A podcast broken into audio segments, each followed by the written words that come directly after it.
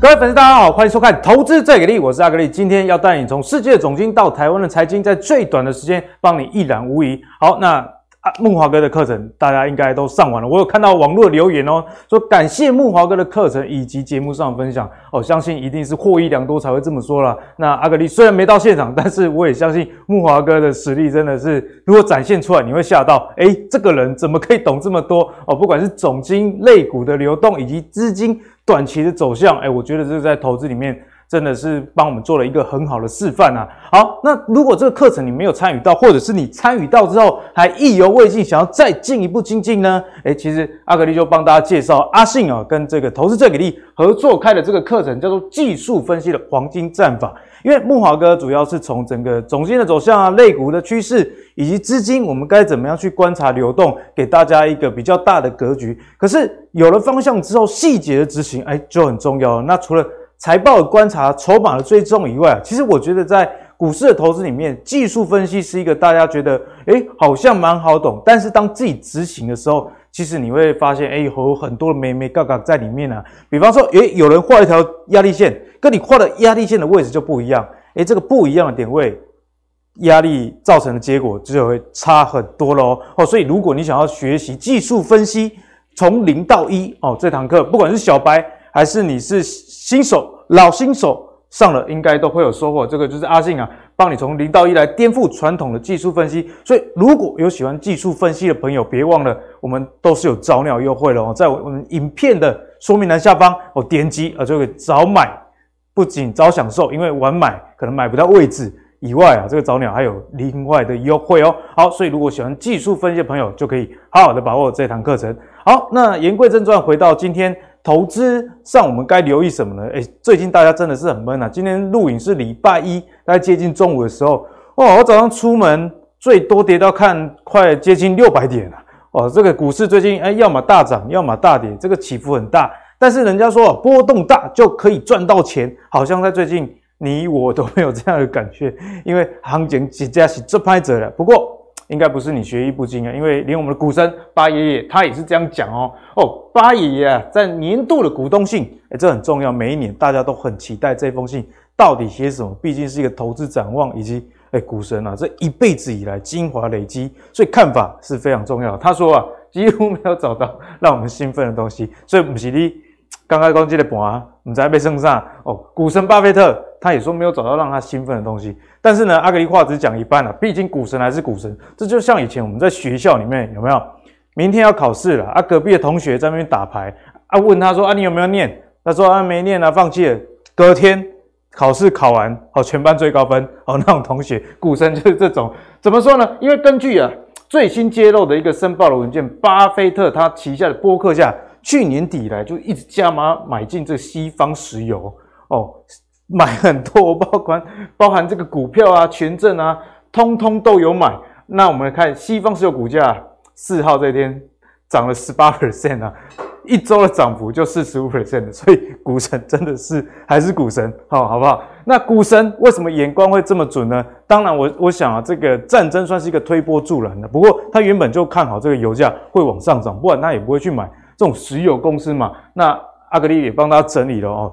昨天七号其实涨得更多了，不管是布兰特原油还是西德州原油，七号的凌晨，因为美国啊，你禁运俄罗斯的这个石油哦，那如果你禁运，那大家知道俄罗斯是全球前几名在生产石油的，对石油的价格就有很大影响，所以七号的凌晨飙上多少钱？大家知道吗？一百三十九啊，飙上一百三十九美元每桶哦，这个已经快要创下历史天价了，所以这个会对。整个经济上应该是会有一定的影响，因为油价影响的是什么？通膨嘛。那通膨影响各行各业，所以我们今天早上看到哦，台股倒一片，其实跟战争以及通膨都是有关系的啦。那除了这个石油以外，先前我们在这个节目上就有跟大家报道啊，而且乌克兰哈跟俄罗斯的战争不仅影响到的是石油，两国一打仗，你会发现，诶他们很多东西都跟全球有关的，包含这个小麦。哦，乌克兰跟俄国占全球小麦交易量的三十 percent，所以因为他们两个打架，交易量要占那么多。我们看一下哦，这个是小麦的一个日线图，这个才二月初，好不好？这个打仗大概在这里打了，打了之后呢，一路从不到八百飙到这么高的一个位置，涨了将近快一倍了啦。哦，所以涨那么多的情况下，后续该怎么观察？就是今天跟大家讨论的重点。毕竟俄乌之间的战争哦，造成世界各国呃，不管是石油啊、农产品以及一些贵金属，例如说像最近的黄金、白银、铜、镍，什么都涨哦。所以观众朋友不要觉得说，哎，如果我现在在股市里面资金水位没有那么高的话，俄乌之间的战争就跟你我没有关系，因为这个通膨啊。是全全世界的影响，大家还是会被卷入了。所以后续该怎么看？相信看今天节目的朋友，你对投资也是戒慎恐惧。所以我们就邀请两位投资专家来帮大家解惑。第一位是我们资深财经专家伦慕华慕驊哥，那第二位是我们分析师钟奇源。好，一开始呢要来请教一下慕驊哥哦。慕驊哥之前其实已经有跟我们预告这个石油哦，这个涨势可能会吓死人，然后只是。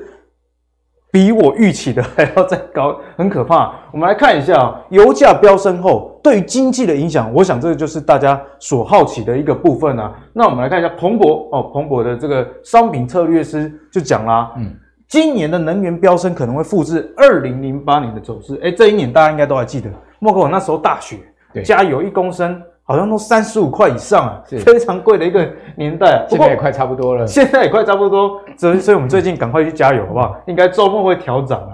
那我们看到布兰特原油，其实在零八年触顶以来，诶，其实有三次出现八成的跌幅。那所以大家也不要觉得说，诶，油价涨你就是 all in，显然好像也不是这样。那对于经济上会有什么影响？我们看到中国交银的主管呢，他分析啊，油价在这么短的时间飙升哦，已经。可以回溯到一九七三年，那时候都还没有出生呢。而且美美国啊，实质收益已经跌到战后有数据以来哈最低哦哦。之前两次这种情况是一九七五跟一九八零两次石油危机。哎，所以慕驊哥，对现在油价上涨，显然对全世界经济不是一件好事啊。所以，如果从你的观察，后续我们该留意哪些的方向？好，那这一波的原油上涨的因素很多了哈。这个除了我们讲说大的宏观因素，就是货币印太多哈，这个货币超发的因素之外，那当然这个导火线呢，就是这个乌俄的战争哈，是越打越烈了哈，而且看起来呃双方有可能会进行一场持久战。那再加上呢，西方国家以美国为首呢，就对俄罗斯制裁。刚刚阿格力也有讲到说，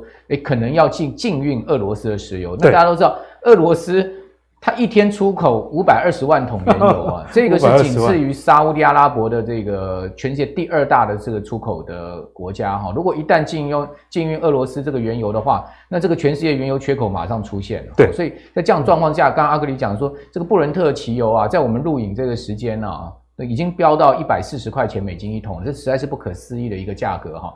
所以在这样状况下，我们会比较担心，就是说后面全世界经济会受到这个能源价格上涨哈，包括原原原物料价格上涨的这种负面影响。比如我们讲一个指数好了，这个彭博大宗物资的现货指数，上一周啊，还不含今天哦，上一周全周涨幅十三趴，十三 percent。这个十三趴可以讲说是四十几年来从来没见过，因为它这个涨幅啊，已经破了这个一九七四年，刚刚谈到这个第一次石油危机以来最大的一个周涨。四十几年，将近五十年来最高诶。没错，好，所以说呢，很多人可能在三四十岁这种年纪，可能没看过这样的原物料的上涨 哈。所以这种原物料上涨的一个走势哈，我们到底要怎么去观察它对经济的影响？恐怕就是后面我们要去注意的哈。这就刚刚我们所讲的这个彭博。呃，大众物资的现货指数，各位可以看到，它最近其实是用急喷的。嗯、对，那当然我们常讲说，这种急喷啊，喷到最后它有可能会出现泡沫拉回。但如果说呢，这场战争啊持久，哦，旷日费时打下去。也许它就会在高档震荡往上走，这就不一定，有可能。所以我觉得现在一个很重大的变数就是这个这场乌俄战争到底要打多久？对，到底要打多到什么时候啊？那有一方说法了，是说大概两周内会结束这个战争了。好，说这个乌克兰大家已经快撑不住了，因为今天大家有看到新闻嘛？哈，这个美国媒体已经报道出来，就是说美国已经开始为乌克兰政府这个流亡政府做准备啊，也就是说呢，大家有预估差不多也打了，也是应该这个无法战胜了哈，所以。这个战争如果一结束的话，我觉得原物料价格大幅回档是可以预期的了哈。只不过就是说，呃，它能回到什么样的程度？它能回到起涨点吗？还是说它只是回下来之后呢，它会在高档持续的在这边盘整？如果说它持续在这个高档盘整，好，这个长达半年到一年的时间，我觉得对全世界经济就会产生一个重伤。这这问题就大了。对，那除非说呢，它冲上去啊，很快又跌回跌回来。好，比如说油价现在目前我们讲一百三、一百四。能不能跌回每桶九十块钱以下？哦，这就很关键。好、所以说后面原物料价格的一个情况呢，会完全关系到后面宏观经济的情势。那宏观经济情势又关系到金融市场，对，所以它这个是呃完全都会有密切相关的哈。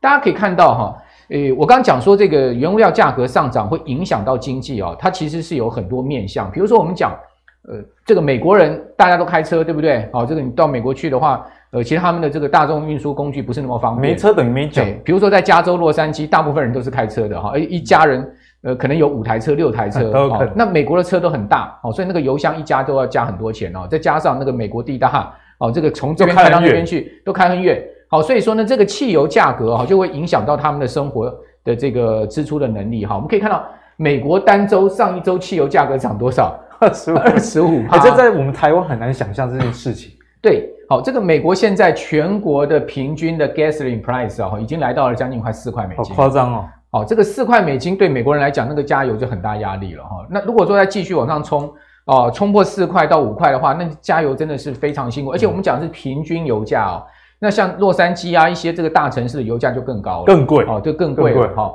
所以说这个就会影响到我们刚刚讲说整个。呃，美国的这个所谓的生活消费支出，因为你你加油要花很多钱，是不是排挤到其他支出？一定会。那排挤到其他支出，很多商品它可能消费上面就公司的营收就会受影响，对，就会影响。这个是一个很长期关系。那我们来看到这张图是什么？这张图啊也很有趣哦。这张图是这个拜登的支持度啊，我们可以看到这个拜登支持度是这红色线，红色的，嘿，它现在已经跌到剩下四成。那我们之前在阿格里影节目有讲过，就是说美国今年十一月十八号哦，就年底的时候一个其中选举嘛。所以说，这个拜登的支持度现在被视为就是说民主跟共和两党对决的一个很重要指标啊。大家可以看到这个呃支持度跌到这个四成，但是呢，你看到这条绿色线是什么？这条绿色线其实是价格的导导数。对，大家可以看到，呃，越往下其实是价格越低。好，你可以看到一直往下，好像跟这个民调是成完完全相同的走势，对不对？基本上两者之间是一个相关性很高。好，这个就是所谓的汽油价格。你可以看到它现在已经涨到三点八，这个越往下是越涨哦。好，所以你可以看到它它已经涨，最近不刚刚不讲一周升二十五。其实慕驊哥很可以理解，当我们无能为力的时候，这是怪贱户。对，好，所以说呢，这个红色线有可能会再往下掉，也就是说拜登的支持度可能往下。好，那大家都知道，那拜登 拜登现在很急啊。对，那他会不会要叫联准会赶快把这个通膨的火灭掉？哎，对哦，大家很担心这件事。所以说啊，后面可能就是接种货币紧缩。各种灭通膨之火的这些方法、行政管制措施出来，其实这都对金融其实都也会对股市造成很大的冲击。对，比如说试出什么战备储油啦，然后呢，行政管制调查这些石油巨头有没有什么联合垄断炒作啊？好，那这些其实都会影响到金融市场。是，好，所以说、嗯、这样的一个状况，我们认为它也不是负呃正面的哈。再加上哈，过去的经验显示，各位可以看到哈，这种灰阶地带就是所谓的美国经济衰退的周期。好，有长有短，好，但灰阶就是衰退，好，你可以看到灰阶就是衰退。好，那过去是这样子哈，当油价如果涨五成，从低点上来涨五十趴，它后面伴随的就是经济衰退，看起来很可怕。对，每一次屡试不爽。你可以看到这个就是油价涨五成，油价涨五成，油价涨五成，油价涨五成，涨五成，你看后面是不是经济又衰退？对，其实这也不是危言耸听，因为就是危言耸听。慕驊哥，我们刚刚跟观众朋友分享的，慕驊哥有提到啊，你原油涨。那就会排挤到消费，一定的。那公司的成本已经本来就上升了，没错。然后收入又减少，双重夹击。对，好，所以说刚才您呃也有提到一个交银的中国交银的一个数据分分析师，对不对？他也是这样提出这样看法。我们同样抓这张图，就告诉大家，事实上现在整个市场忧虑后面经济衰退的这个影子是越越越越越这个已经不是 shadow 了哈，它已经开始开始开始好像要跳起来那种感觉了哈。好，那到底有没有经济衰退的可能？我们从走台湾的一些数据来对照，是，比如说台湾，我们是以出口为主，对不对？出口到美国，出口到全世界去。如果台湾的出口开始出现下滑，好，或者说增长开始趋缓，是不是代表这些进口地区他们的进口能力在趋缓？没错。好，那我们来可以看到，这个是外销订单，你可以看到外销订单虽然还很不错的一个这个呃单月接单金额，但是你可以看到它很明显，它的接单它其实已经在弱化了，也就是说它的这个。成长的这个力道在减弱，是，所以说这个成长力道在减弱，也有反映，就是说欧美各国它们进口的能力开始在往下变得比较弱一点，好，但还没有到衰退，好，但它已经开始出现增长一个相对趋缓的状况。好，另外呢，我们从美国的 GDP 来预估，到底有没有经济衰退呢？我们常讲啊，GDP 都落后指标嘛，对，这个呃这一季公布前一季的，而且都是这个落后的这个三个月、四个月的时间。那美国亚特兰大联准会它有一个所谓的 GDP Now。哦，就是说他把种种的经济数据带进他的模式，推算出现在目前的 GDP 哦，最及时，哎，最及时，这个就不是不是落后指标，这是同步指标，这样就重要了。那个亚特兰大的 GDP 到啊，呃，你知道现在现在估出来美国第一季 GDP 多少？看到一个很可怕的数字，快衰退啊，零点零四啊，太可怕了，零点零四，它是用最新的一些总经的数字带进去它的模型，各位看到只剩下零点零四，就代表说第一季经济都快衰退了。哦，这个。是一个很麻烦的状况，而且是越来越往下掉。你可以看到它的它这个数字是越来越往下掉哈。是好，那另外呢，我们从这个国债市场，我们也可以看出经济衰退到底有没有这个可能。一般来讲，就是看十年期跟两年期国债之间的利差，也就是说，这个利差如果越来越窄，好，越来越缩窄，就代表殖利率曲线越来越平的话，就代表有可能后面是一个经济衰退。过去的经验是这样。那我们来看到这个是现在目前美国跟十年跟两年期国债殖利率，然后这个柱状图呢是利差。请问有没有越来越下来？哎，有哎，而且趋势非常的。你可以看到现在这个利差已经缩窄到不到零点四了哦，就不到这个四十个基点了哈。所以说我个人是蛮担心，从这个利差你可以看到两年期国债殖利率上升的速度跟十年期国债殖利率上升的速度，事实上两年期很快的在往上在突穿。好，所以代表什么？代表如果说呢，一旦这个殖利率出现倒挂，好，我们就是说负斜率，好，那就有可能会出现我们讲说。半年、一年之后，甚至一年半之后，美国经济的衰退哦，所以这是有可能的哈、嗯。所以说，在这样的状况之下呢，我们就可能要去特别去注意哈。现在目前整个这个全世界后面可能宏观经济形势的一个大的变化。好，那慕驊哥帮他解释得非常清楚了。那其实阿格力也想分享一个概念给大家：为什么诶在下跌的时候我们还是要研究投资呢？因为任何时刻都一定有涨的东西，只是涨的东西不一样而已。所以抓住这个节奏就很重要。例如说战争，那战争大家其实。一直都有被教育到说，哎，战争的时候你去买黄金这个概念。啊，如果从目前的走势看起来，哎，确实也是哦。黄金我们看一下，已经快冲破啊，这十年以来相对的一个高点到这个一千九百六十六了。那之前木华哥其实在节目上就有跟大家提醒，哎，你应该手上也有配置一些黄金啊。哎，不过我觉得观众朋友不要在网络上哈乱加入什么群组。哦，最近我看到木假的木华哥。哦，在这个群组里面说带人家买黄金带进带出了，我帮木华哥澄清一下，木华哥很忙的，对，没没下演哦，大家跟你关心讲啊，你有探钱无？啊，我心情不好 哦，没有这么好看的事情啊，所以我觉得在投资上，你如果想要掌握最新的资讯，嗯，那就看投资最给力以及最终木华哥个人的一些在网络上的发表，这样就可以了。本尊在这边就假不了，对不对？对，本尊假不了，还没有元宇宙啦，以后不知道，但是现在是确实是真的。好，那木华哥，我们看到黄金啊，诶确实。非常的强哦，你看十五分线啊，已经到两千这个大关了，突破两千了，这个整数关卡非常重要。那另外呢，我们再来看一下白银，呃，白银相对黄金来说就比较没有那么强势，不过近期来说也是一个不错的走势了。不过相对于前高来说，不像黄金那么的强，所以接下来就要请教慕驊哥，好，正版的慕驊哥要帮他解惑了。黄金啊，现在该买还是该卖呢？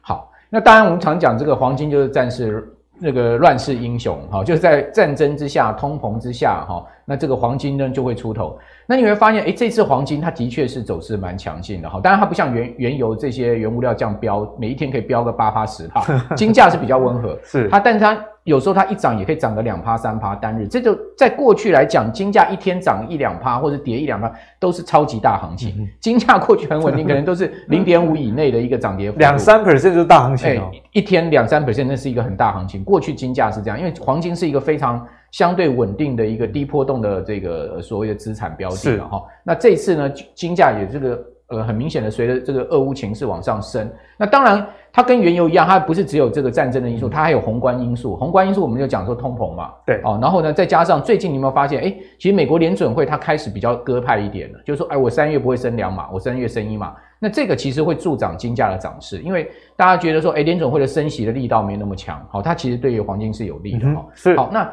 呃，至于说黄金到底我们该怎么去看哈？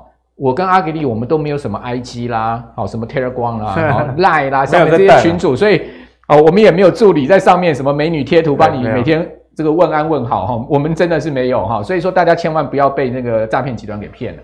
那你看我们这个节目的话，你基本上就可以看到我们的意见，是我们的一个看法。好，那大家可以看到最近的资金很明显的进到哪一些标的呢？各位可以看到。资金很明显的弃成长股啊、金融股啊，然后还有消费股，还有地产股啊，这些把它呃这个抛弃了哈，转进能源跟原物料股。最近美股确实是呈现这样的趋势。好，比如说在上周我们在阿格力节目不是有讲到这个不锈钢吗？好，镍价大涨嘛，大成钢、华兴，你看它，你看它这一周以来它有没有跌？啊，事实上今天大跌五百点，哦，华兴还在平盘附近，哈，所以说你很明显你可以看到呃这样状况。那资金呢避险到什么？另外资金避险到美国国债，好，跟贵金属，我们也可以看到美国国债殖利率有往下掉，对不对？好，它也进入到贵金属，好，像黄黄金、白银，好，那目前看起来哈，美国联准会的升息力道，我个人认为是不足以抗击通膨，就算升两码三码好像也没用，对，现在油价太强了，尤其他们可能一部分还要顾到股市，他们也不敢升太多，所以说呢。我认为七，如果说真的这个呃三月升一码，后面什么四月五月再再接连升，你发现到七月哈，那整个通膨数据下不来的话，它有可能七月那边会加速升。现在反而要关注这个第三季的七月。对，因为鲍尔有讲说他后面有可能会升两码，对，就是在上一次的这个国会听证的时候，但他说三月我们只升一码，好，所以他是把后面。呃，要看后面的数据，延迟到后面。对，那我个人认为它不足以抗击通膨，所以说通通膨下不来，这是我的看法哈。所以呢，台在这样这状况之下，外资也很明显的开始在撤出台股，台股台台币最近是不是很明显在贬值？对，弱很多。那这个其实不利台股哈。那另外，央行六月升息的力度呢，我们也还还要来观察，这个央行到底会不会升息？六月，好，那三月呃看起来升息的几率不大了哈。另外呢，台股的资金呢，现在目前也很明显的在转进原物料相关族群。好，那我们来看一下黄金。哦，这个是台币哦，你有没有发现台币最近开始在很明显的在走贬了？对，哦，这个就是告诉你什么？告诉你它其实跟股股市之间的关联性，就是你可能要稍微。其实，在贬破二十八的时候，观众朋友未来如果看到这种，诶，这个台币的走势，心里就有一个底了。未来股市可能是往上走的这个机会比较大，还是往下？没错，好，这个通常台币长期走贬不利于股市，哦，它会是一个股市很重要的指标哈。那另外你可以看到金价最近它走势是非常强的，各位可以看到它下面的量跟技术指标，就告诉你它其实行情非非常可能还没有走完，嗯、甚至有可能去挑战这个历史高点。是啊、哦，所以说大家可以看到这样的一个态势就很明显，你可以看到这个就是一个呃整个价量关系非常的一个结构很很不错的一个结构。所以刚刚阿格力问说，那你现在黄金到底是该站在买还是卖？对，如果说呃整从整个这样的架构来看的话。嗯像我自己手上的黄金部位，我是没有卖，而且还在继续持有，因为还在多头，还在小幅加码的一个情况哈。好，那这个另外呢，就是我们来看一下美元指数，美元指数最近它要去挑战一百点，哈，一百点已经是来到差不多这个位置，好，也就是说呢，二零呃二零二零年大概差不多九月以来当当时的一个点。那如果说它挑战一百点突破的话，它可能会上到这个一百点之上。那上到一百点之上，会不会对金价产生一个负面的压力？这也是值得观察，因为通常黄黄金跟美元是一个跷跷板，两个人会拉扯，对，会拉扯。但是你有发现，它这一波上得很凶的时候，同同时黄金上，代代表黄金的强度是还比美元指数更强的哈。那另外呢，我觉得金价这一次很值得观察的另外一点是比特币哦，比特币最近比特币最近无法避险，大家都知道过去哎，那很一曾经有一阵子大家喊数位货币啊要取代黄金哦，就是数位黄金的观念。你从这一次看到比特币破功了，所以回到真正的所谓的避险标的的王者，还是回到这个。对，因为战争发生了，大家就可以看有没有像传说中哦，真的会。没错，这个就是很明显，它告诉你价格它已经跌破四万，而且是从将近七万这样一路往下掉。哦，所以说从这个数位货币的角度也可以看到。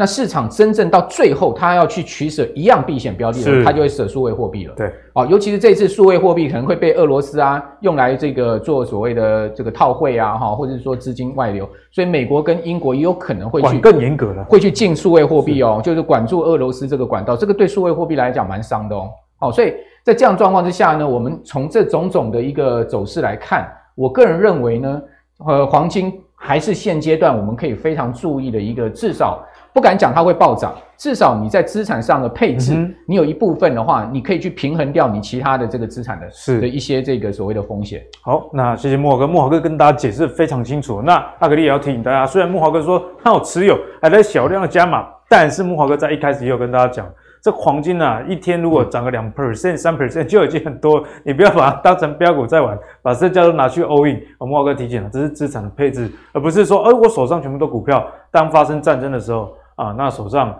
的这个呃损益啊，全部都是绿的，这对心情也不是很好。像阿格你自己手上也有配置一点贵金属那在这个股市动荡的时候，你多多少少哦，这个资产还是有有好有坏。那对于整个投资组合的稳定性，我想这是比较好的哦。所以黄金大家要用资产配置的角度多去看待它。好，那讲完了这个黄金跟石油之后，我们接下来就要跟奇源好好的请教请教啦，要跟。奇源讨论的是什么呢？啊，就讨论升息的问题了。嗯，对。因为其实原油一直在涨啊，就关系到通膨。那通膨就跟升息有关。哦，那之前呢，大家觉得说三月可能会升两次。哦，那是在战争之前嘛。嗯，结果在战争之后，那现在鲍尔在听证会上也跟大家说啊，诶，这个升息哦，大概就是。会一码啦，但是之后我们会看这个通膨的情况，这当然是大家大概都知道的。刚刚木华哥有帮大家讲哦，三月大概就只升一次了。那因为乌克兰的这个战争对经济的影响，联准会也觉得说必须灵活哦，关键字哦，灵活来应应啊。所以木华哥刚刚讲的，诶，有可能是那样的节奏，就且战且走。我不敢升太快，我怕破坏股市哦。嗯、那但是又不能不升，不然会有通膨的影响。所以接下来就要请教奇远了。就你在台股这么多年啊，嗯，的一个经验，嗯、那现在综合这个刚刚我们聊到的这些原物料的因素，将升息的议题，诶，台股现在的大盘呢、啊，我们该怎么观察？对股市来讲，一定是不利嘛，哈。我们其实从技术线型来看哦，我们多个均那个均线哦，都是处于一个所谓纠结段。今天好像年线也跌破了，对，年线跌破，今天是跌破年线，因为今天跌了将近快六百点，五百多点哦。那这个部分来讲，我要跟大家讲，如果在整个世界的这个动这个震荡的时情况之下哦，你不要去想说这些均线会有支撑，嗯嗯，你不要想说这些年线会有支撑哦。这个都是一个所谓均线纠结的结果。那如果它纠结一段时间没有再往上突破的话，就很容易出现拉回修正。对，那我们再回去看政府的政策是这样，货币又这么多，在这个所谓原物料上，一定会伤到我们的电子股，因为我们电子股有很多东西是跟材料是跟原物料有关。没错，嘿，电子零组件是这样。对，好，所以呢，奇远也提醒大家哦，大家在目前啊这个投资上还是比较稍安勿躁，多一点的耐心是比较好。嗯、那奇远也刚刚也。呼应了木华哥刚刚跟大家分享了，哎，资金确实现在，因为钱太多嘛，你总不可能我把大大户把债券卖掉之后，你跑去存银行，不可能，不可能，不不太可能。所以现在看到，哎，刚刚讲的，哎，美元跟黄金过去的拉扯现象，在最近没有被发现，哦，确实跟这个资金流动可能是很有关系的啦。好，那既然这个盘势呢，我们不要太仰赖这些均线的这个概念，接下来就要请教奇源，那是不是在？选股不选市是现在可能是一个险学哦。阿格力就帮大家整理了大户有在逆势加码的一个股票，哎，其实从二月二十四号俄乌战争以来啊，整个盘势其实虽然有起有落，但是整体趋势其实是往下的。不过呢，有很多股票大户反而是逆势买进哦。我们来看一下二月二十四号以来啊，持股超过八百张的这个大户，而手上。你如果同一家公司八百张的股票，那是代表说，哎，你对它非常了解？对，你除了是大户以外，你应该也不是那种无脑 all in 的啦。这个比例比较低。我们看到，哎，前两名分别是这个金豪哥啊，记忆体最近很强。所以大户，哎，你看哦，眼光很精准哦，买了五点七七 percent 哦。那宝林富锦啊，这个生医股在最近也很强。所以呢，接下来就要请教奇源，在这一份大户逆势加码的名单当中，有没有一些观察可以给我们一点启发？哎，比方说属于哪一个类的方向，那大家在其他的这个股的选择上，可以有一个比较好的参考。好，那我们当然要先看这个前三名的部分哦，像是金豪哥，金豪哥其实是因为他的竞争对手哦有退出一些市场往高阶的地方走，那这个地方当然对它是有利，因为我们现在毕竟对这个所谓五 G 的需求啊，还有一些车用，特别是车用，它的需求是很大的哦。那当然它的这个所谓的需求增加的话，就有可能推升什么，在第二季调高价格的这个涨价效涨价的效应哦。那只要它可以涨价的话，当然它中间的这个获利就会稍微提升嘛。如果我们就现行来讲，诶，你会发现哦，其实金豪科它整个年限是上扬之外，它的呃，在这个月线的部分，蓝色这条月线的部分是开始往上走，这个是属于这个技术线型的转强哦。那加上所谓筹码的集中，当然对后续股价来讲，我们就比较有想象空间哦。那前高也不会太远哦。那第二个是这个所谓的宝林富锦哦，我们知道宝林富锦其实在药证呃那第三期公布结果之后，其实有出现很大的震荡。那市场也在观察为什么它会出现这么大的震荡哦。那我个人认为就是在这个短线的融资增加太快。融资增加太快，太乱，哦、对。但是我们要知道，其实宝林富锦有一个很大的一个呃力度，就是它未来是有机会拿到中国的药证。那中国药证为什么这么大哦？大家可以看到，这个是全球糖尿病人口的总数哦。这个部分跟什么？跟喜肾有关。跟喜肾有关，所以我们看到人口最多的是紫色这个区域，大概是一点六亿的人口，那包括中国跟整个这个。这个澳洲的部分，东南亚的部分哦，那人口这么多，几乎是美国跟欧洲加起来的部分，好夸张哦。对，那如果是这样的话，他拿到中国的药证代表什么？他代表他可以去进军这个所谓五百多亿的这个中国市场，人民币的这个中国市场，世界最大市场。对，那如果他可以进军这个市场的话，我认为现阶段来讲的震荡洗盘哦，就是为了让融资减码。那真的融资也减码了，可是你去看到，其实分点的大户跟外资，他们持续在买超这档个股。对。对，所以我们才会看到说，哎，上礼拜它可以跳到第二名的原因就是在这里，因为其实大户跟外资他们看好是未来在中国市场的销售动能，眼光放比较远，对，对。他们做的比较长期的投资哦。那另外我们看智勤的部分哦，之前的部分呢，我们知道其实它的线型基本上在过去曾经出现一个连续锁三根这个一字锁的这个强势的表现哦。那在过去整理一年当中哦，我认为它在欧亚的这个销售成长的动能是有上来。那这个部分上来的话，一定会去认列这个权益金的收入。那我们今年比较期待的是什么？就是中国的药证啊，对，因为胰脏癌就是智勤之前研发成功了。那一个药研发成功，跟大家想象不一样，并不是像电子产品一样说上架就上架，它要跟各国政府申请药证。哎，所以这个安能得，这个就是治胰脏癌的它的新药。对，那如果它中国的药证可以在上半年到手的话，我觉得对它整个市场来讲的这个所谓成长动能就会大幅度的提升。嗯、其实胰脏癌这个东西有在欧美，当然它的人口是比较多，可是在中国最近有开始增多的现象，因为饮食的关系嘛，所以我们看到上礼拜其实是非常强势哦。那这强势的走法，其实大户也买超的非常多。那刚好最近有一些所谓震荡这个拉回的现象哦。嗯、但是呢，我们去观察，上个礼拜只有四个交易日嘛。对，四个交易日，所以这四个交易其实很好算，就是大户进场的成本附近。好，所以这个是一个很好很好的一个参考点。这样。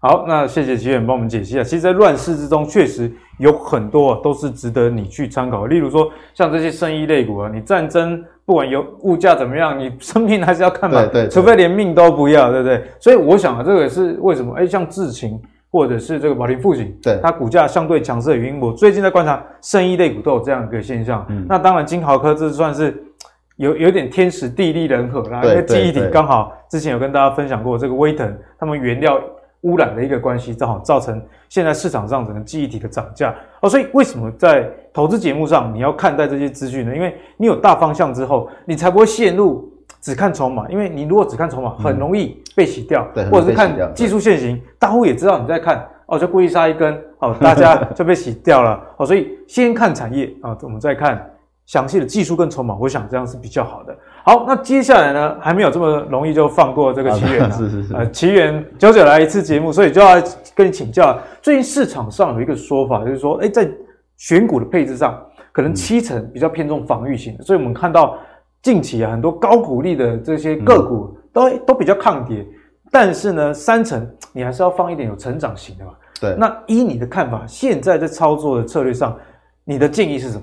呃，我觉我觉得哦，就在这个呃四月份即将来临的时候，刚好遇到三月份的大跌，这个时候其实是布局一些跟殖利率相关的一些股票最好。那为什么呢？第一个哈、哦，我们去年很多公司的获利都不错。对。不管是航运呐，还是原物料、钢铁这些，去年其实都赚蛮多的哦。所以今年如果你用它过去那个配发配发率去算的话，今年应该配息不会太差。普遍来说应该都不错。你要抓一个重点，就是说它配息率最少要五趴以上。因为你要把股价的波动率算进去嘛，嗯、所以这个就非常的重要哦。比如说我们看华兴来讲好了哦，第一个原物料价格我刚讲过，未来的一季理论上原物料的行情还是会持续的存在哦。那如果是这样的话，我们看到华兴其实在过去这几年当中哦的获利来讲，去年是最好的，就是四点二七元哦。那如果说以它配发的这个呃配发率来讲，我认为它是有机会能够出现一个所谓的除息行情的部分哦。那另外呢，它长线的需求是什么？就是说我们在选殖利率个股的时候，你还是要看今年的表现会不会成长，这个是很重要，因为它会决定它会不会去填息 还是贴息哦。好，那如果它是这样的话，我们电动车的电池需求还是大幅度的成长，因为其实全世界在发展电动车这个这个部分已经是主流了。那当然，这个需求在的话，一定会推升它的所谓的这个所谓产品的部分，包括不锈钢的部分等等这些哦。所以你看它最近的这个挑战的部分已经快接近前高了。算是在原物料股里面算是一个比较稳扎稳打的个股。对，其他其他原物料股很多离前高还有一点距离。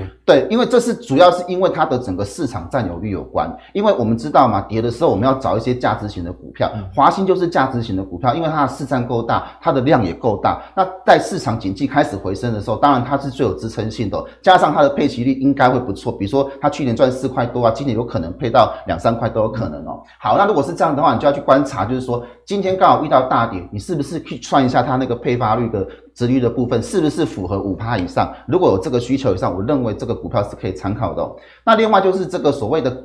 产业的部分哦，比如说我们知道，其实在 Win 十一出来之后，它对很多治安的部分都有做一些调整跟改善。那这个部分不只是软体要改善，你韧体的部分也要改变。是。那链体的韧体的部分，我们都记得嘛，就是 BIOS 的部分嘛，跟 UEFI 的部分。所以细微是针对 UEFI 的部分，它其实有去 match 到 Win 十一的这些安全的需求。所以未来未来如果 Win 十一要推出平台的时候，势必整个所谓的一些基础的那个元件都要改变，像 BIOS 啊，像 U UEFI 的部分，一定要做调整。当然，它就会迎接这个所谓的一个换机的需求。当然，它去年呢的获利也不错，赚五点九四元，哎，赚了快六块钱，很不错。然后现在是有预计要配五点二块，五点二，好多，很大当然，对对他来讲，如果说你去，就用我刚刚所说的那个标准，如果说你殖利率超过五趴的话，它就是一个你可以去期待它除息行情的个股这样。因为现在大盘其实也在下跌，如果下跌的过程中，哎，有超过五趴，甚至到六趴，这个就是相对风险开始降低的一个时间点了。谢谢奇源给观众朋友这个建议啦，那阿格力也蛮认同。在近期的操作上呢，其实其实去年呢、啊、前三季的 EPS 你大概也知道了，那第四季如果营收不要衰退的话，除非特定的公司啊它业外有产生一些亏损啊，或是毛利率掉了很多，不然原则上你前三季成长，第四季营收不要掉哦，那全年的 EPS 势必不会太难看。那你再参考过去盈余分配率，例如说大家在估航运啊，去年长隆。配发四十九 percent 的这个盈余发发放，那就乘以它的 EPS，你算一算啊，现在股价潜在的值利率有机会是多少？哦，那三月中下旬，阿格力也分享我自己的观察了，三月中下旬会有很多公司陆陆续续都公布这个股利，那对股价，我想也是就算没有涨，但是在下跌过程中也是一个防御性蛮高的一个方向哦，所以大家可以记得，股利算是在第一季季末以及第二季的季初你要特别去留意的。好，那。接下来呢，我们要请木华哥来帮我们精神喊话一下，救救我们啊，好不好？因为呢，最近阿格里有观察到美系的外资，诶这些外资真的都是每天嘴巴都没有 go 哦，调降台积电等七家半导体的目标价，包含了这个联电、联发科、CDKY、世界晶圆、日月光到晶圆店哦，那目标价大家有看到哦，都调降了非常多。像以台积电来说。目标价降了大概两百块，木华哥降好多哦。然后呢，大家也蛮喜欢的这个联电，也很多散户朋友有一一四砍到七十一块啊。所以木华哥，如果一这个美系外资这样在调降，但是大家知道这些个股其实就是决定大盘能不能撑住的一个重要权值股了。所以我们该怎么样观察这样的一个讯息？好，这个外资叫叫标准的落井下石。对对对，大家知道这个外资哈。他没有雪中送炭的，他都马是落井下石。那如果他真的哪一天雪中送炭的时候，你就要小心。你要小心，他目的是会不会是高档出货哈？好，所以大家要注意啊。不过我们看外资报告，我们还是持平来看啊哈。当然这个呃，刚刚前面那段讲的开玩笑的话，大家听听就好。我们来看一下它实际报告的内容。好，我们持平来看啊，因为毕竟呃，外资他们敢出具这种报告，也有他们的根本，也要有依据。对，不然的话，这么大的外资哈，那个。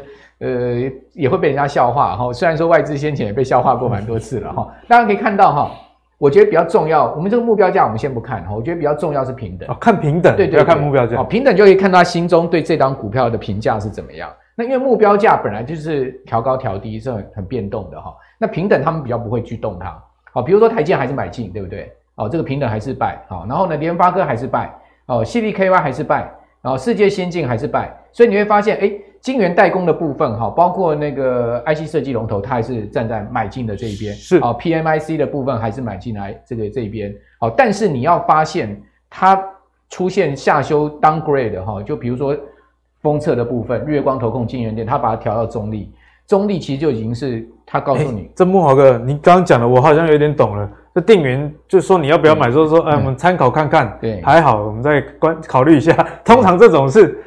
就是他话会说的比较高一点。对，通常中立就是说，你去地去去去买地去这个商店要买东西，他跟你讲说，那你再等几天好了。对 对，好，等几天可能还有更低价。对，意思就这样子哈。就是说他下修到中立，其实就是已经 downgrade 了，这就代表他比较就是不看好。那联电一样哈，优呃移出优先买进名单，就是说也是 downgrade，但是还是买进，但是不是要都优先了。是，所以说可见就是说它在上游的部分还是 OK，但是。半导体下游，它已经不看好。对，封测的部分，对，它就不看好了哈。所以说呢，可能你你如果说现在手上是有半导体比较下游的话，你可能就要注意，他们可能相对他们的压力又会比上游逐上游而居。对，但是基基本上外资现在把台股当提款机嘛，它这些都都会站在那卖方。好，所以说我觉得短线上面，其实就我个人而言，这些股票呢，我我不是看外资报告，我我个人觉得这些股票因为。外资他们持有非常多，他们不断的在卖的情况之下，那国内的投信法人也不会去买这些股票，为什么？太大只了，他不会去跟他对抗。对，投信法人都去顾他自己那些中小型股，那种中小型股，什么 C 呃这个创维啦、智源啦，涨半天。对，就先把它顾好，免得我的净值掉太多嘛。他怎么可能在这个时候去把这些呃他持有很多的这种呃中小型电子股砍掉去买这些股票？对，哎，有道理，对不对？他一定是要维护他净值啊，基金经理人也要。讲崩哎，够广话，够广话的哈。大家可以看到哈，我这边有几张图告诉大家哈。其实，呃，为什么在升息的过程中，这种高估值、本益比比较高的股票，它的压力比较大？各位可以看到哈，这张图是什么？这张图是呃，是 Forward Ten Years Return，就是我们如果看未来十年的一个这个美股标准普尔的报酬率，去对照这个联邦基金利率、实质有效利率，各位可以看到哈。这这条黑色线是联邦基金实质有效利率，然后呢，这个是 forward 未来十年它的一个这个报酬呃报酬率。你有没有发现，当升息的时候，报酬率就会下来？有哎，有没有很明显？好、哦，这个是升息在前面，报酬率下来，有没有很明显？它就会产生一个时间差跟同或者是相对比较同步的状况。当降息的时候，各阿哥你看看降息的时候就喷出了，是不是报酬率上来？是降息的时候，是不是这个地方降息是不是就上来了？好，所以。这个就是升息，其实就是不利于这种高估值的股票，这再次证明哈。那另外呢，我们根据那个席勒博士哈，他所做出来一样好，这个 forward ten years real return 就是实质报酬率，好，这个标准普尔五百指数的去对照什么呢？好，去对照这个，你可以看到，呃，对照这个横轴呢，就是它的一个呃，它的它的一个那个呃本益比，好，它的一个等于说调整之后的一个本益比。嗯那你去对照这个调整之后的本益比，本益比越高，代表什么？它的报酬率会越低，好，甚至会到负报酬。所以在在这样的一个状况之下，市场行情不好，你就不能买本益比高的股票嘛。哦，所以刚才那个奇源有讲到说，为什么会回归到一些殖利率概念？其实都是有关系的，对，都有关系。哈、哦，这殖利率概念，至少我我我今天报了这个股票，哎，我等我现在可能短线套了，嗯、好，我还不会那么紧张。对，我至少六七月我有股息收入，对不对？至少还有钱可以吃饭。对，至少我把它当成股啦，跟它拼了盖牌啦，对不对？也比较好一点，对不对？好，那另外各位看到利率越高，企业获利通常都是反向哦，这也是另外一个证明。earning 啊。哦的 percentage 跟那个非方瑞，嗯、你有没有发现，非方瑞上去，企业就不赚钱了；嗯、非方瑞上去，企业就不赚钱了。啊、好明显哦，很明显啊，所以这都骗不了人哈、哦。那另外各位可以看到这张图是什么呢？这张图就是呃整个整个标准普尔五百指数跟非方瑞之间的关系。哦，你可以看到标普五百指数在高利率的时代，通常来讲，它的这个股价就动不了了。哦，在高利率，在低利率的时代呢，它股价就相当勇了。好，所以你会发现这两条的这个线，哦，就呈现这样的一个轨迹。也就是说呢，股市长期走升，但是利率长期走低，那终究这个股市还会上去。那这次就到底联总会升多少嘛，就是一个关键了嘛。如果说它真的是后面，现在已经有人预估了，明年就要开始降息了。明年就开始，今年升六码以后，明年第二季开始降息了。投资人终于有听到一些好消息，对，因为整个经济垮了，它只能降息。哦，所以说现在目前的状况就是这样子。那我给大家看一些美股的这个高估值的股票，不赚钱，但是很有名的公司，比如这家 C C 三 AI，C 三 AI，莫哥这是做什么的？哎，它就是人工智慧的一档，人工智慧。美国国防部的订单下给他哦，微软的 AI 哈，做人工智慧。微软的订单下给他哦，他可以接微软订单，接美国国防部五角大厦订单，你就知道这家公司不是小，不是不是三角公司，嗯，股价从一百三啊，不一百八跌到现在剩十八，十八十八块，你觉得可不可以买？已经，我觉得很长线，很长线，我觉得可以买了。但 短线上会不会跌到十块？我不知道啊，好可怕哈、哦！对，你看才才多久的时间？这个是从呃去那个去年年初左右，对啊，去年年初到现在就已经肯就姨妈死了哈，剩十分之一，晕倒。好，另外这家公司 Shopify 也很有名，是加拿大最大上市公司，对，做这个网络开店，从一千七百六十二跌到剩下。不到六百块，也是晕倒啊！你说美国股市有没有崩？你看到这些股票就叫崩了。OK，你可以看到这个 C 就东海虾皮的母公司，从三百七去年的第四季跌到现在剩九十六，好惨哦！大家以为只有网家会跌成这样而已，没想到虾皮母公司 也很凶。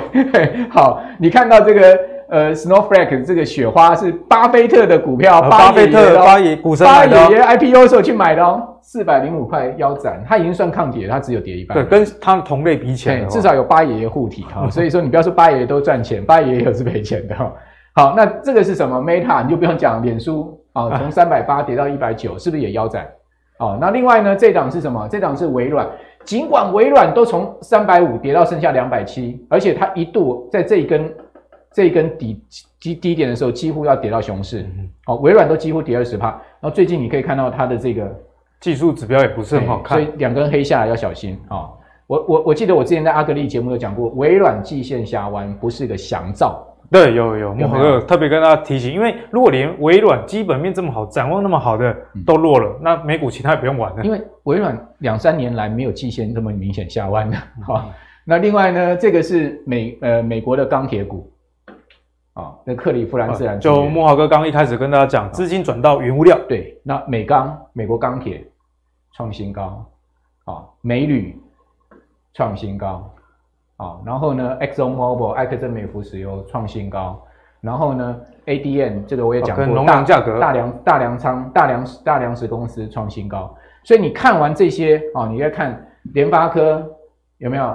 它有已经有见见这个短线有开始破线哦。对，台积电有没有？年线都跌破了。所以说你对照一下，你就会发现，哎，台股开始在跟美股这些趋势走。嗯、好，所以说我觉得短线上面，大家可能对科技股的部分，尤其是这种龙头型外资提款机型的，可能你相对这个呃戒心要高一点。其实他们公司也没有不好，但不好哥就没错就提醒，因为现在资金走向问题哦，你公司好，但没有人要买也没有用，加上过去两年实在是涨太多了，所以有这样估值的修正哦。那木华哥也提醒大家，原物料或许是这一波你资金的一个避风港所在。好，那谢谢木华哥帮我们做一个哦全球视野的一个解析啊。所以你看完木华哥讲这些跟 AI 互联网以及科技相关的公司在美国的一个走势之后，你也不难想象为什么在台湾最近啊。哦，科技类股开始有一些补跌的一个情形哦，所以在选股上，似乎原物料真的是短线上资金的一个避风港，所以我们最后就来跟奇源请教了。哦，如果好，我本来就不喜欢玩电子股，或者我喜欢玩，但是我现在听你们讲一讲啊，这个资金似乎该配置一点在原物料上。那钢铁人那边那款，因为俄乌之间的战争啊，哎，其实现在市场上就已经开始有这个感觉了，好像挂了。Turbo 了，那为什么这两个国家会影响全世界？就自然就是他们原料去出口嘛。你看这个乌克兰钢品啊，年出口量是一千六百万吨，啊，主要销往欧洲市场，所以这个供给跟需求产生不平衡状态下，价格自然就上涨了。那俄罗斯也不不遑多让哦，出口量更多三千一百万吨哦，所以这两国之间钢品的供给出现问题之后，其他的钢铁类股不管。是美国的、台湾的，我们都看到上涨一个阶段，所以最后请教奇源，顺着这样的一个逻辑，我们该怎么样观察台湾的这些公司？好，首先我们先看钢铁为什么它会涨哦。其实，呃，我们看到的是出口的部分哦。其实像俄罗斯来讲，它的产量是七千多万吨，那有三千万万吨是出口，等于是它本身自己还有四千万吨的部分会使用。如果它这个地方造成停产或是有什么状况的话，它势必要跟外面进口进来嘛，哦，那这个部分一定会影响到价格往上涨。那第二个就是什么？即使是最近像中国这么一个，就是一个呃主张，就是说要把价格压下来的地方哦，它仍然还是出现往回涨的情况，代表什么？这个是实质上有市场的支撑。那为什么会这样？因为第一个，你你让这个俄国跟乌克兰之间的这个产能已经是减少了，那加上俄罗斯被踢出 SWIFT 这个交换体系嘛，对，你很难去购买它的东西。那第二个是你现在如果石油的部分又禁禁止它的话，你等于是会到输输出到德国、欧洲这些地方国家的石油就变。被中断，那这个会造成你的所谓的电炉炼钢的成本上升。那当然高炉的部分还有废钢的问题要处理啊，所以它成本也是往上扬。那市场并没有因为这样需求就减缓嘛，所以价格往上涨，这个是一定的。那刚刚我我讲到就是美元市场的服务太多，就是 我们美元真的发太多了，所以它变成说它一定要去做这个原物料股，它才有嘛。这个获利的空间哦，那在这个情情况之下，我们就要去看哦，呃，我们要选的股票，第一个它一定是所谓的营收好，然后加上呃这个原物料价格往上涨，那最重要的是我们要去看它去年的获利哦，二零二一年哦，现在还没有公布嘛，但是法人已经看到八点五三，东钢的部分，对 EPS 是这样，那四十 percent 的配发率，就是它过去配发的状况来看哦，它是有可能到三块五以上的。那换算殖利率也在五趴左右，你的股价大概七十左右，配三点五的话，对，大概五 percent。对，如果说今天刚好逢台股大跌的话，你去算算哦。如果说以这样的价格，你去算算它的殖利率，如果划算，它搞不好会到六趴的时候，那当然它会是一个比较好的方式。那还有一个就是它减资三十三 percent 这个部分哦，其实减资对股价的表现来讲，它是一个比较算是正向的，对它的活跃性来讲是比较正向的。那财报效率也会提升哦。最重要的是，我们还是要看基本面嘛。好，H 型钢还是持续看涨，接单已经看到二零二三年，等于是它今年的产能都已经被包下来。那这样的公司呢，基本上你去买它也比较放心，因为它今年还是有获利的动能哦。那明年当然要看它接单的状况，只是说现阶段来讲，我们要去买这种直利率啊，跟原物料题材能够帮都在一起，看得到也吃得到的，对，也比较安全哦。那第二个是大成钢的部分哦，大成钢也是哈，在 EPS 的部分，去年有机会来到四点五五的部分，好，以它这个五十 percent 的发放率来看，过去哦这样的记录哦是有机会挑战两元以上的。那大成钢的价格稍微比较比较亲民一点哦。那我们还是要看它后续哦。今年有个比较重要的事情就是什么？新产线的投产。新产线的投产，今年有新的产能，对，下半年有新产能投产，这个新产能投产对营收的增加是有帮助，因为它之前资本利、资本支出的这个冲击已经结束了嘛。嗯、那如果说正式投产之后，今年的营收势必可以突破到千亿元的关卡。所以啊，我们去选这种股票，第一个原物料题材短线是有支撑性的，第二个它有直利率的题材，那加上它的营收今年还是持续看好，这三个部分来讲，我觉得对于我们现在选股来讲是最大的帮助。这样、好，谢谢奇远在钢铁股上给大家这样的思考逻辑了。那简单来说，第一，你要去观察，哎，去年赚多少钱？那盈余分配率你大概抓一下，大概可以推出一些股利啦。那你知道股利有殖利率的保护之后，你别忘了，哎，这家公司今年的展望怎么样？有没有新产能的投入啦？以及展望它的订单的能见度又到哪里？相信这样子的一个投资的筛选的方式，能帮你在这么众多的钢铁类股中啊，挑出相对比较有防御性的。那最后，阿格力也是。跟大家提醒啊，在投资上现在处于一个